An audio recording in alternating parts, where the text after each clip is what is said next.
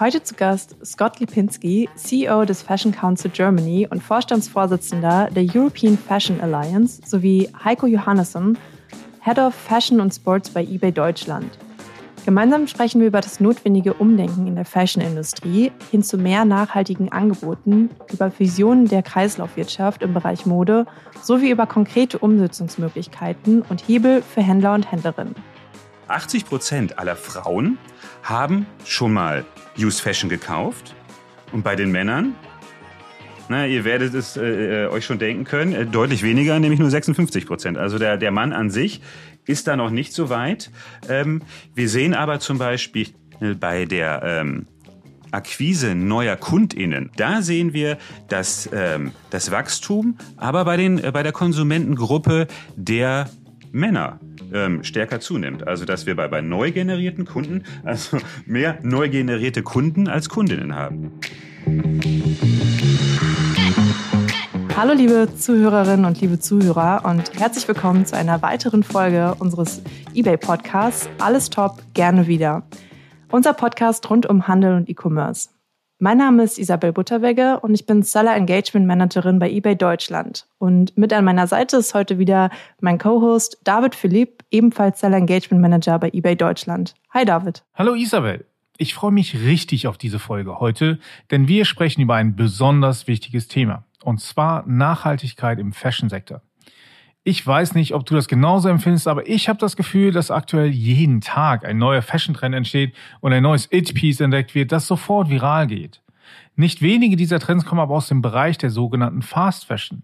Natürlich wollen wir uns alle in schöner Kleidung sehen. Ich frage mich aber, ob das nicht auch anders geht. Ja, absolut. Und wir beide sind ja keine Fashion-Expertinnen. Ähm, deswegen haben wir uns heute zwei Schwergewichte der Branche eingeladen, um ihr Wissen und ihre Vision mit uns zu teilen. Leider ist es gar nicht so einfach, immer mit allen den Terminkalender zu koordinieren. Deswegen sitzen wir heute ausnahmsweise mal nicht in unserem schönen Studio, sondern nehmen mal wieder eine Remote-Folge auf.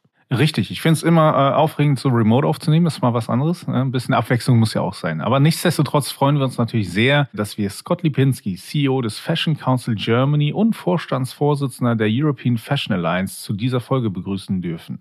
Bevor Scott in seiner aktuellen Rolle angekommen ist, hat er bei vielen namhaften Modemarken Expertise zum Thema Mode gesammelt und einbringen können. Zusätzlich setzt er sich auch auf politischer Ebene für eine technologische und nachhaltigere Zukunft der Mode- und Designlandschaft ein. Herzlich willkommen, Scott. Ich hoffe, ähm, dass wir nochmal die Chance bekommen, dich irgendwann mal live hier in unserem Studio in Dreilinden begrüßen zu dürfen.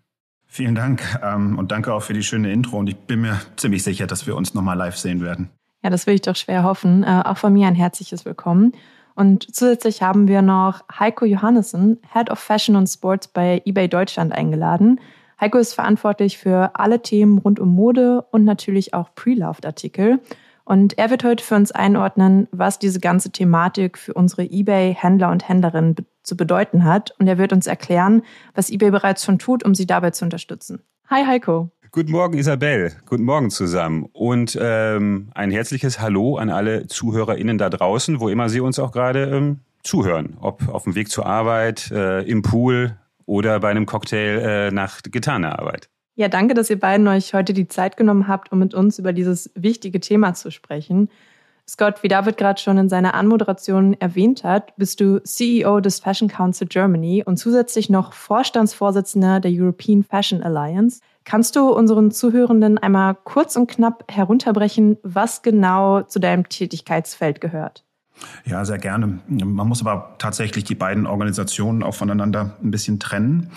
Fangen wir mit dem Fashion Council Germany an. Also wir sind eine Interessensvertretung, wie es für viele Branchen, für viele Sektoren, nicht nur in Deutschland, sondern in fast jedem Land es eine ähnliche Organisation gibt. Wir setzen uns dafür ein, dass Mode als Wirtschaftsgut anerkannt wird, als äh, Kulturgut anerkannt wird. Weil auch da ähm, haben nicht nur wir, sondern auch sehr viele andere Organisationen einen deutlichen Mangel gesehen, dass da noch viel nachzuholen ist, ähm, sowohl in politischer Anerkennung als auch, dass man die Gesellschaft dazu auch auffordert, Mode nicht nur als Objekt zu sehen, sondern es ist viel, viel mehr als das.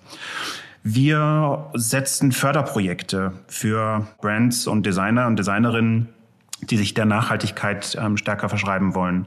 Wir organisieren Netzwerkveranstaltungen, dass die Branche zusammenkommen kann, sich auch da über aktuelle Themen austauscht, sich selber vernetzt, sich selber weiterhelfen, auch Business miteinander ähm, praktiziert.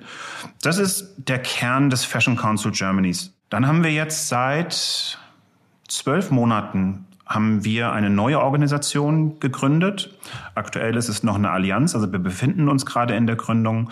Und in dieser Allianz, also the European Fashion Alliance, kommen genau Organisationen wie wir zusammen. Wir sind alle europäischen Fashion Weeks, weil viele der Councils betreuen auch ähm, Fashion Weeks.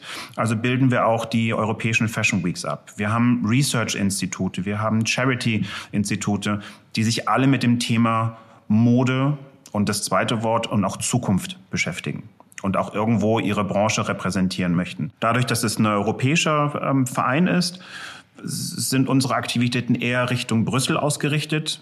Aber auch ein weiterer Kern dieser Allianz ist, dass wir uns miteinander vernetzen, dass wir voneinander lernen. Und ich glaube, das ist ähm, auch symbolisch das, was wir mit dem Fashion Council in Deutschland machen wollen und machen, dass sich Mitglieder miteinander vernetzen und voneinander lernen, weil von den Erfahrungen von anderen Councils zu lernen, hat mir in den letzten Jahren enorm geholfen. Und das ist ein spannendes Umfeld. Und da befinde ich mich gerade sehr, sehr aktiv. Super spannend. Wir hören das ja auch in vielen Bereichen. Wir müssen eigentlich umgehend nachhaltiger werden. Wir müssen ressourcenschonender produzieren. David und ich haben uns erst kürzlich im eBay Handelsüberblick in der Folge zum Leuchtmittelhandel ähm, darüber ausgetauscht, ähm, dass es einen neuen Beschluss des EU-Parlaments ähm, gibt, beziehungsweise dass der gerade in Diskussion ist, mit dem die EU der sogenannten Fast Fashion ein Ende setzen möchte und eben auch nachhaltige Mode weiter voranbringen will. Scott, Kannst du uns vielleicht noch mal mehr dazu sagen, das einmal für uns einordnen? Du hast es gerade genannt, das ESPR, das ist ähm, Eco-Design for Sustainable Products Regulation, was nicht ausschließlich gegen Fast Fashion ähm, gerichtet ist. Das muss man auch ganz klar sagen. Und zwar ist das eine, ein, ein Beschluss, der dieses Jahr ähm, verabschiedet werden soll. Also da sind gerade die, die Kommission und ein Parlament beide haben verschiedene Auffassungen, die aber sehr natürlich im wesentlichen Kern sehr einheitlich sind. Und diese, diese Regularien sagen nichts anderes, dass unsere Produkte nachhaltiger werden ähm, müssen. Sie sagen nichts anderes, dass sie reparierbar sein müssen. Sie sagen nichts anderes, als dass wir in der, in der Produkt-DNA schon auf ein nachhaltiges Konzept Wert legen müssen. Es geht um Durability, also die, die Lebensdauer von Produkten möchte man erhöhen. Weitere Maßnahmen, alles im Rahmen von, von der Textile Strategy der EU, ist, dass man Greenwashing unterbinden möchte. Man möchte Circular Fashion stärker in den Vordergrund ähm, rufen. Es gibt innerhalb vom, vom ESPR den Digital Product Passport, also kurz DPP, was künftig und nicht nur in der Mode, das muss man auch sagen, diese ESPR-Direktive, die kommen wird, betrifft nicht nur die Mode. Da geht es wirklich um, um die Produktwelten, die auf dem europäischen Markt sich befinden. Und da auch wichtig, nicht nur die, die in Europa hergestellt und vertrieben werden, sondern jeder, der Produkte auf den europäischen Markt bringen möchte, unterliegt dem ESPR wenn er denn ähm, dann verabschiedet wurde. Wir sind alle Teil dieses, ich sage mal, Ökosystem Mode, sowohl als Konsument als auch als partizipierendes Organ. Und ich glaube, wir müssen alle in unserem eigenen Umfeld schauen und sehen, wo können wir, wo können wir das beschleunigen? Und ich glaube, ein wichtiger Punkt ist, dass, und das höre ich auch ganz viel, ganz, ganz oft, und das ist, sehen wir als unsere Verantwortung künftig, es herrscht zu wenig Aufklärung darüber, was kommen wird. Ich glaube, das ist ein ganz wichtiger Punkt. Du hast gerade gesagt, wenn er denn kommt, das heißt, das, was du gerade beschrieben hast, das steht noch gar nicht fest, dass das durchgesetzt wird. Es ist noch nicht ähm, verabschiedet, aber dass es kommen wird, ist eine relativ sichere Nummer. Ah, okay. Was, was ich aber ganz interessant finde, und das ist das, was du gerade angesprochen hast, dass da viel Intransparenz und auch mangelnde ähm, Information bei, auf vielen Seiten einfach noch herrscht. Für mich war nur das Schlagwort Fast Fashion bis 2030 verbieten. So, ne? Und, und ähm, was da jetzt gerade alles hintersteckt, dass das ja nicht nur an, an äh, quasi den Herstellern liegt, sondern du hast es schon angesprochen, sondern auch an den Verbrauchern teilweise, richtig? Mhm. Ja, absolut. Und geht es darum, Fast Fashion jetzt zu verbieten? Ich glaube, es geht darum, negative Aspekte unserer Branche, und da beziehe ich jetzt Fast Fashion natürlich mit ein, die zu verändern. Mhm. Aber es betrifft eben die gesamte Branche. Und man, man möchte wegkommen davon, dass da riesige Lagerhallen mit Produkten hochgestockt werden, die niemals einen Konsumenten erreichen, die irgendwann einfach verbrannt oder in Müllkippen landen. Man, man möchte an diesen Kern ran. Und du hast es auch gerade gesagt, was das Thema Konsument betrifft. Also auch in unserem Positionspapier, unsers meine ich jetzt den European Fashion Alliance, weil wir waren jüngst in Brüssel und haben mit EU-Kommissar Breton, der für den ähm, Binnenmarkt zuständig ist, ein Roundtable gehabt und haben unsere Position dargelegt zum ESPR, wo wir auch ganz klar sagen, dass die, die Langlebigkeit, was ESPR wiederum äh, natürlich promotet, nicht ausschließlich technischer Natur sein darf. Sondern auch da kommt der Konsument wieder mit ins Spiel. Wie gehe ich mit meinen Produkten um? Wie pflege ich meine Produkte? Sind meine Produkte überhaupt reparierfähig? Also kann ich mit denen überhaupt was anfangen? Und deswegen sind das zwei so wichtige Komponenten, die zueinander gehören, wie, wie sagt man, wie Arsch auf Eimer. Das ist einfach so. Und davon brauchen wir mehr Bewusstsein auf beiden Seiten und nicht nur auf einer Seite. Ja, aber wenn wir schon über Konsumenten sprechen, also ich stelle mir, also ja, Fast Fashion sollte auf jeden Fall reduziert werden. Diese Lager, die du gerade beschrieben hast, ähm, das muss auf jeden Fall aufhören. Aber ich stelle mir die höheren Standards, die ja dann idealerweise umgesetzt werden, auch sehr teuer vor. Also heißt das, wenn das alles umgesetzt wird, wird Kleidung auch teurer? Gute Frage.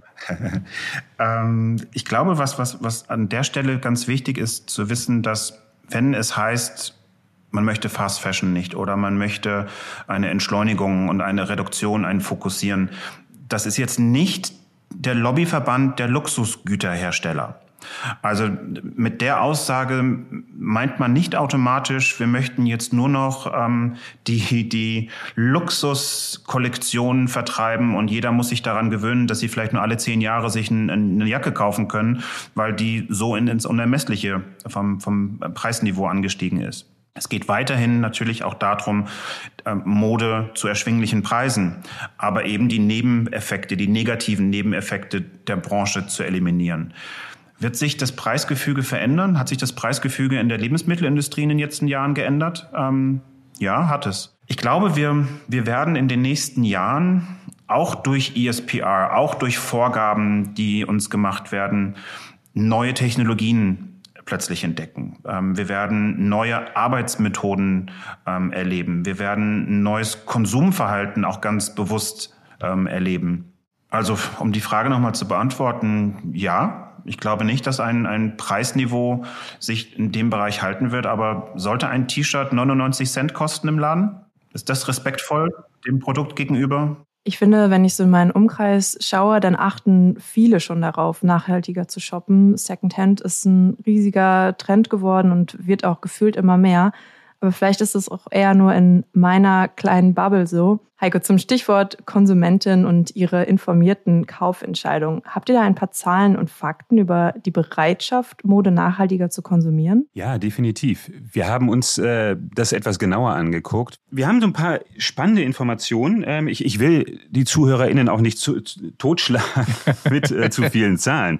Aber was ich sehr beeindruckend finde, ist diese grundsätzliche Aussage, dass das Kaufverhalten von Used Fashion völlig unabhängig des Einkommens, äh, der Einkommensstufen ist. Also wir wissen ungefähr, dass 74 Prozent der äh, KonsumentInnen unter 44 oder bis äh, inklusive 44 Jahren ähm, auch Used Fashion Konsumentinnen sind.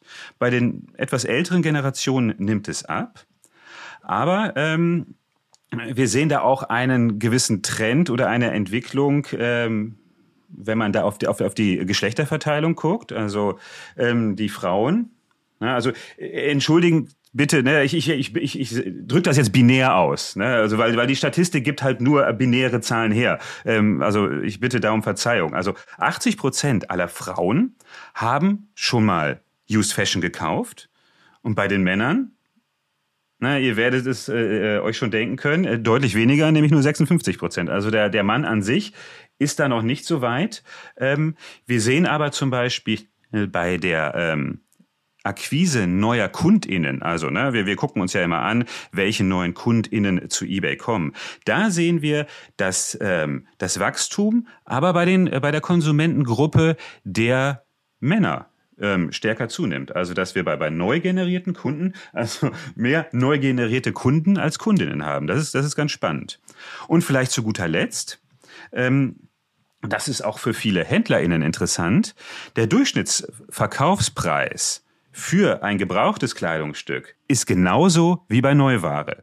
Ähm, das heißt also, es gibt da keinerlei Unterschied dann für, ähm, für, für Händlerinnen, Angst zu haben vielleicht, dass, dass, dass ich irgendwie kleinere Bons habe, kleinere Warenkörbe, sondern ähm, bei uns sieht es so aus, als dass äh, die, das Inventar und die, das Kaufverhalten sehr gleich ist und ähm, man sozusagen ja, ein bisschen mehr Value for Money kriegen kann bei dem Kauf von äh, Used äh, Fashion.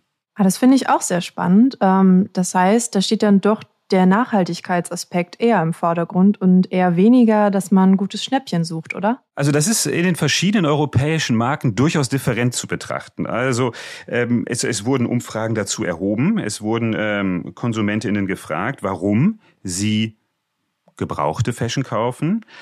Und Stand heute in Deutschland sagen 43 Prozent aber immer noch, es ist der Preisvorteil. Auf Platz zwei liegt die Nachhaltigkeit, nur bei, bei knapp 30 Prozent der Befragten. Und was ich ganz spannend finde, auf Platz drei ähm, ein Begriff Uniqueness. Ne? Also, dass sie ihre Styles finden, dass, dass Dinge nicht von der Stange sind, nicht, äh, dass äh, die Menschen halt etwas finden, was, was halt ähm, so ne, sie besonders macht und vielleicht ihre, ihre Persönlichkeit besser ausdrückt. Das, das finde ich auch ganz spannend. Das ist wirklich interessant. Ähm, ich habe noch eine Frage, wie sieht denn das aus mit der Gen Z, ja, wie es immer so schön heißt? Ähm, äh, ich meine, wir wissen ja aus, aus Medienberichten, dass diese Generation sich ja vor allem auch besonders stark für ein Umdenken einsetzt. Und dann ähm, frage ich mich natürlich, sieht man das dann auch in den Zahlen? Definitiv. Also was die ähm, Quantität anbetrifft, da ist Gen Z auf jeden Fall die marktführende Generation, ist mal sozusagen. Also wenn wir uns äh, ne, den, den Topf oder den, den Kuchen der Transaktion angucken, also die 100 Prozent der Transaktion, davon entfallen circa 42 Prozent auf Gen Z.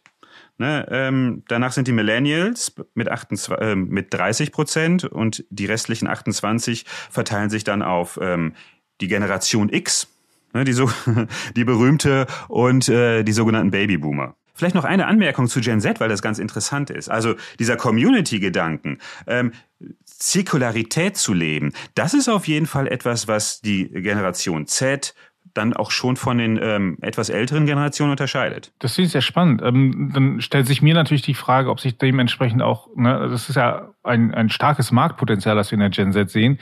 Ähm, hat das dann auch Auswirkungen vielleicht um, um das nochmal so größenordnungsmäßig einzu, ähm, zu, zu taxieren. Also Statistiken sagen ungefähr, dass aktuell ähm, Used Fashion in Deutschland ein Marktvolumen von ähm, 4 Milliarden Dollar hat. 4 Milliarden Dollar, ne, Stand heute.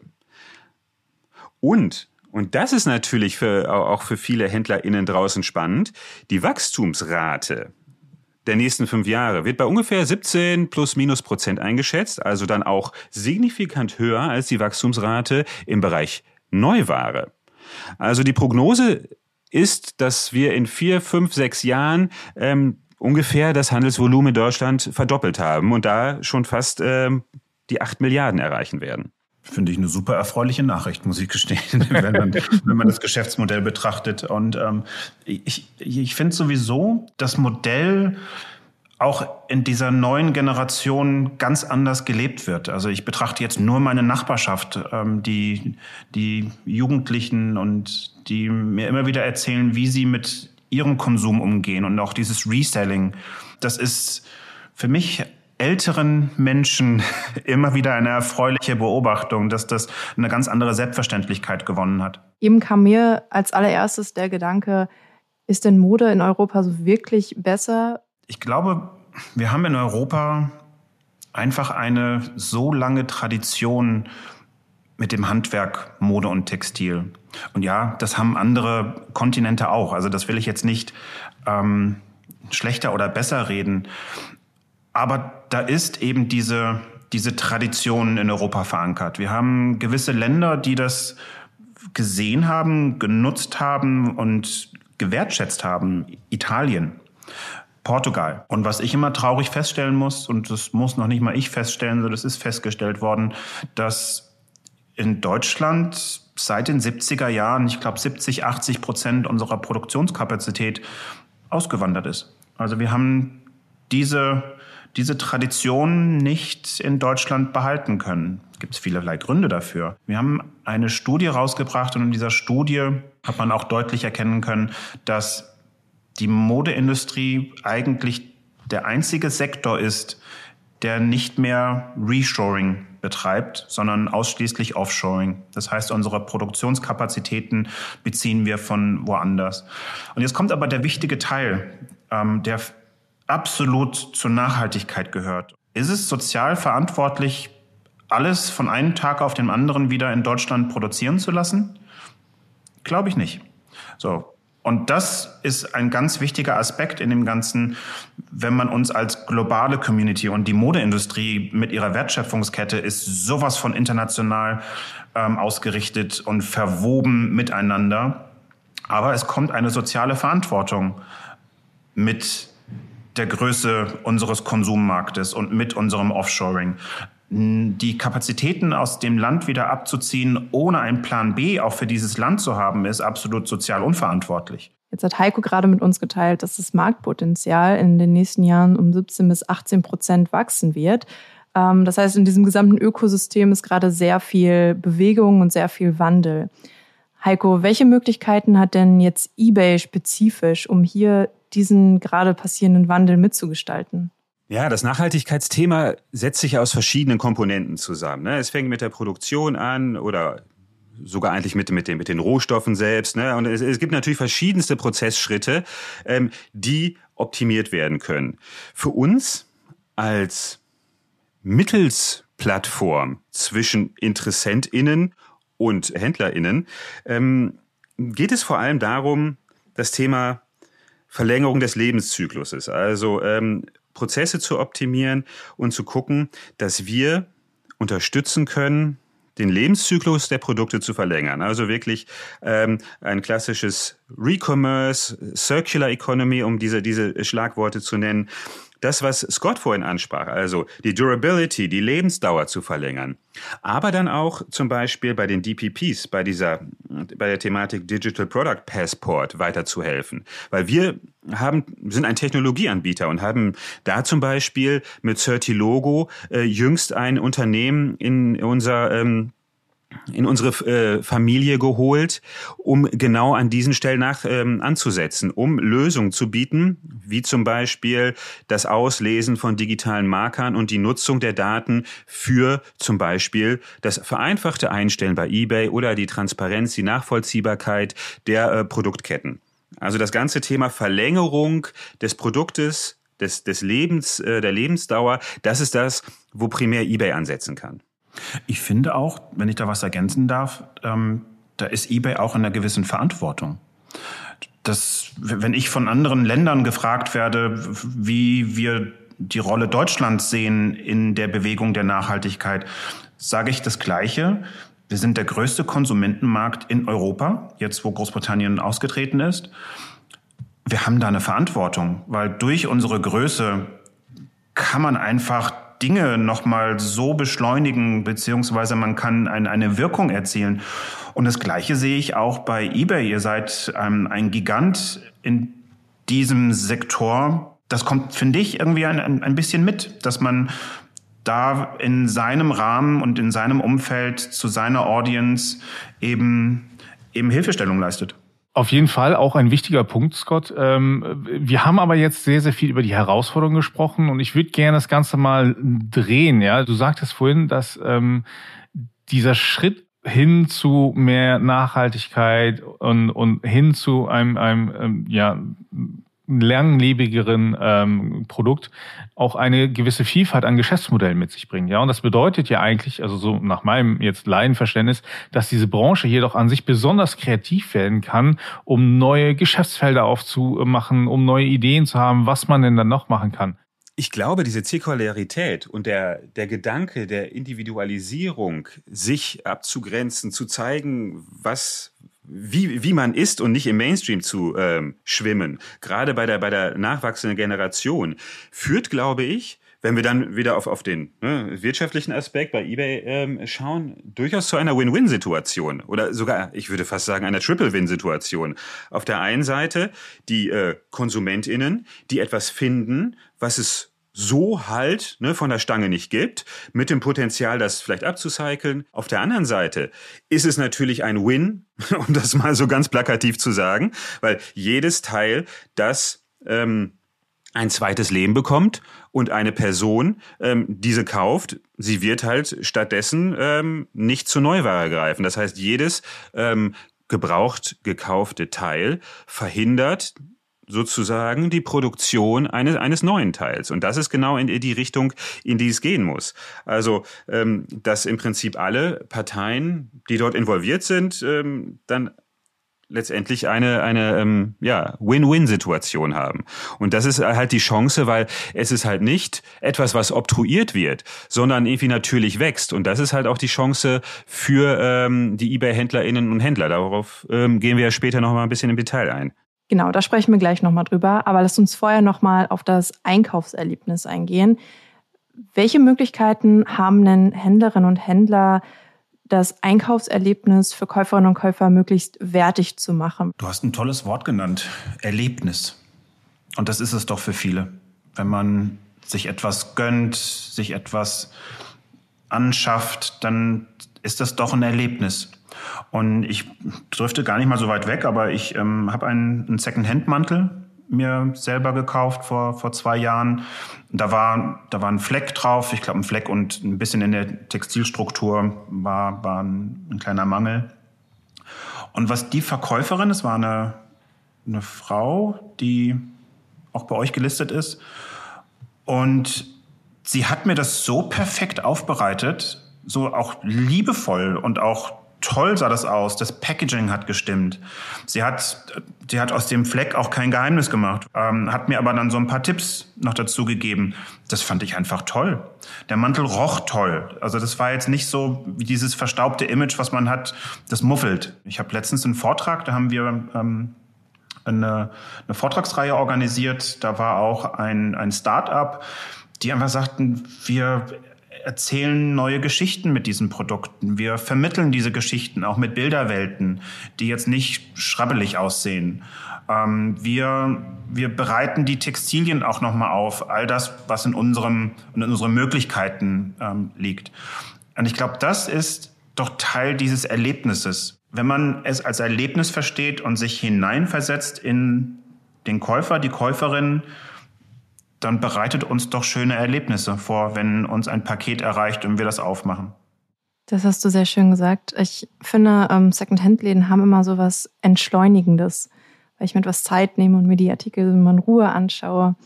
Ähm, Heiko, welche Möglichkeiten haben denn eBay-Händlerinnen und Händler jetzt, die sich denken, stimmt, ähm, ich möchte auch so ein Erlebnis schaffen, ich möchte Teil dieser Bewegung sein. Also ich glaube halt, der, der Anspruch der Kundinnen, der ist im Laufe der Zeit gestiegen. Und ähm, es ist halt die Aufgabe ne, von uns, gemeinsam äh, mit der Händlerschaft zu schauen, wie wir dieses Erlebnis gut darstellen können. Ich kann kaufen, ich kann verkaufen, ich äh, versteigere es oder zum, Neu zum Festpreis, vielleicht aber auch äh, privat zu privat oder aber von einem äh, gewerblichen Anbieter. Dieses, dieses, diese vibrant Community, die wollen wir gemeinsam mit den HändlerInnen ähm, hier aufsetzen. Und dazu ist es natürlich wichtig, ähm, den eigenen Händlerauftritt so nah wie möglich an das Erlebnis eines Neuwarenkaufs ranzuführen. Also ich spreche davon sogenannter Listing-Qualität, also die Produkte gut zu fotografieren, in Szene zu setzen, dass es auch inspirierend äh, ist und die Leute Lust haben, raufzuklicken und sich das genauer anzugucken. Also ähm, gerade in diesem Bereich in die Richtung der Darstellung zu arbeiten, ist für AnbieterInnen von gebrauchter Ware essentiell. Auf der anderen Seite gibt es verschiedenste Möglichkeiten, sich da in dem Bereich Fashion Recommerce äh, irgendwie einzuarbeiten. Also es fängt natürlich an mit dem klassischen Verkauf gebrauchter Ware. Ähm, es geht aber halt auch darüber hinaus. Ne? Es, was ist mit Retouren? Ne? Sie haben sicherlich äh, viele Retouren, die HändlerInnen zu Hause, die nicht immer als neue Ware weiterverkauft werden. Dieses Thema anzugehen, ähm, daraus vielleicht B-Ware zu machen und die, wir nennen das dann bei uns im, im, im schönen eBay-Dinglish Imperfects. Und zu guter Letzt, in den Gesprächen, in den vielen Gesprächen, die wir mit Herstellern, mit HändlerInnen, mit Retailern ähm, online, offline haben, zeigt sich, dass ähm, einige der Prozesse, die vielleicht notwendig sind, die auch ein bisschen abweichend sind von dem regulären Prozess Neuware zu verkaufen, nicht immer so abgebildet werden können. Ähm, die logistischen Prozesse, die Aufbereitungsprozesse, also das ist auch etwas, wo ähm, ein, ein Potenzial besteht, sich da als ja, quasi Dienstleister, DienstleisterInnen für, für Marken, für ähm, Retailer anzubieten, die vielleicht gewisse Dinge nicht über die eigene Prozesskette abbilden können. Vielen Dank, äh, lieber Heiko und lieber Scott. Ähm, ich fand die Unterhaltung war super spannend. Ähm, und gerade Heiko, als du jetzt zum Schluss nochmal aufgezeigt hast, wie viele Möglichkeiten explizit unsere Händlerinnen und Händler in dem Bereich Secondhand-Mode haben, nicht nur im Verkauf, sondern eben auch in dem Bereich selbst als Dienstleister tätig zu werden. Ähm, Finde ich super spannend. Und gerade wenn es Richtung Verkaufen geht, ähm, das ganze Storytelling ähm, hinter den Secondhand-Produkten, dass die Produkte wirklich eine Geschichte erzählen und dass ich die Geschichte eben auch in den Artikelbeschreibungen nochmal ähm, nacherzählen kann. Ähm, ja, und äh, vor allem ohne Abstriche beim Preis zu machen, wie wir auch in deiner Umfrage gelernt haben. Also danke nochmal für euren ganzen Input. Ähm, ich für meinen Teil kann sagen, ich bin sehr gespannt, wo die Reise der Modeindustrie zu mehr Nachhaltigkeit geht. Und wir könnten wahrscheinlich noch stundenlang weiterreden. Aber wie gesagt, wir müssen jetzt langsam schon mal zum Schluss kommen. An dieser Stelle möchten wir die Gelegenheit nutzen, euch, also unseren eBay-Händlerinnen und Händlern, konkrete Tipps zu geben, was ihr nun tun könnt, wenn euch diese Folge inspiriert hat, um euch in diesem Bereich weiterzuentwickeln und gemeinsam mit eBay tätig zu werden. Dafür habe ich mir Heiko nochmal zur Seite genommen und konkret nachgefragt. Heiko, gibt es denn bei eBay ein konkretes Bildungsangebot zum Thema Nachhaltigkeit im Fashion-Bereich bei eBay? Ja, wir arbeiten aktuell an der Erstellung eines Webinars, welches hoffentlich noch vor den Sommerferien live gestellt werden kann. Das heißt, ähm, es wird eine Online-Session geben, zu der man sich einwählen kann und Fragen stellen kann, aber die Aufzeichnung wird natürlich dann auch im Verkäuferportal abgelegt werden. Wir arbeiten aktuell daran, im Verkäuferportal eine neue Seite im, ähm, unter dem Businessprogramm einzurichten, explizit für das Thema Fashion Recommerce. Dort wird dann das Webinar hinterlegt, aber auch ähm, alle möglichen weiteren Informationen, wie kann ich starten? Worauf muss ich achten? Was kann ich für meine Zielgruppen tun? Und zu guter Letzt, nach den Sommerferien, so Richtung September, genauere Daten werden äh, Sie dann, liebe HändlerInnen, dann auch im Verkäuferportal finden können, wird ein echtes Seminar, ein Workshop bei uns in Berlin stattfinden, wo wir das aus der Theorie in die Praxis holen können, gemeinsam diskutieren, gemeinsam in Workshops überlegen, wie wir ähm, HändlerInnen eBay, Partner gemeinsam ähm, ja, das Business weiterentwickeln können. Dazu in Kürze mehr. Das klingt sehr vielversprechend, aber es bedeutet ja auch, dass sich unsere Händlerinnen und Händler noch etwas gedulden müssen, bis dann tatsächlich etwas live geht. Kann man euch auch schon etwas früher treffen? Auf jeden Fall. Ähm, eines der Highlights in der deutschen äh, Fashion-Szene ist ja die Berlin Fashion Week, die, die Sommerausgabe, die ähm, hier in Berlin stattfindet. Und das erste Mal sind wir als eBay dort auch präsent. Das heißt, wir haben einen schönen kleinen Stand, ähm, wo wir uns freuen über Menschen, die Interesse haben, mit uns über das Thema Fashion Recommerce, Kreislaufwirtschaft, Upcycling und was noch alles äh, spannend ist im, im, im, Thema Fashion zu diskutieren und zu, zu reden und äh, dann auch Kontakte zu schmieden und äh, gemeinsam Ideen zu bauen. Ja, spannend, dass ihr ähm, jetzt auch vor Ort sein werdet bei der Fashion Week. Da werden nun ja aber nicht alle Händlerinnen und Händler vor Ort sein können. Was können denn diejenigen, die nicht zufällig auf der Fashion Week sind, äh, tun, um mit euch in Kontakt zu treten? Also mit uns in Kontakt zu treten ist super einfach. Wir haben eine E-Mail-Adresse, die sich eigentlich jeder merken kann. fashion@ebay.de. Das ist ähm, unsere Mail-Adresse, über der alle interessierten Menschen sich bei uns melden können und wir uns schnellstmöglich zurückmelden und ja, hoffentlich dann spannende, inspirierende und gute Gespräche führen können. Das ist wirklich einfach zu merken. Ähm, also alle, die darüber nachdenken, Lösungspartner bzw. Lösungspartnerin für eine D2C-Marke zu werden oder die darüber nachdenken, ähm, sich mit euch über andere Fashion-Lösungen auszutauschen, können sich unter dieser E-Mail-Adresse melden. Vielen Dank, Heiko, für die Infos. Ähm, diese und auch alle weiteren Infos werden wir nochmal in die Folgenbeschreibung packen. Sehr schön.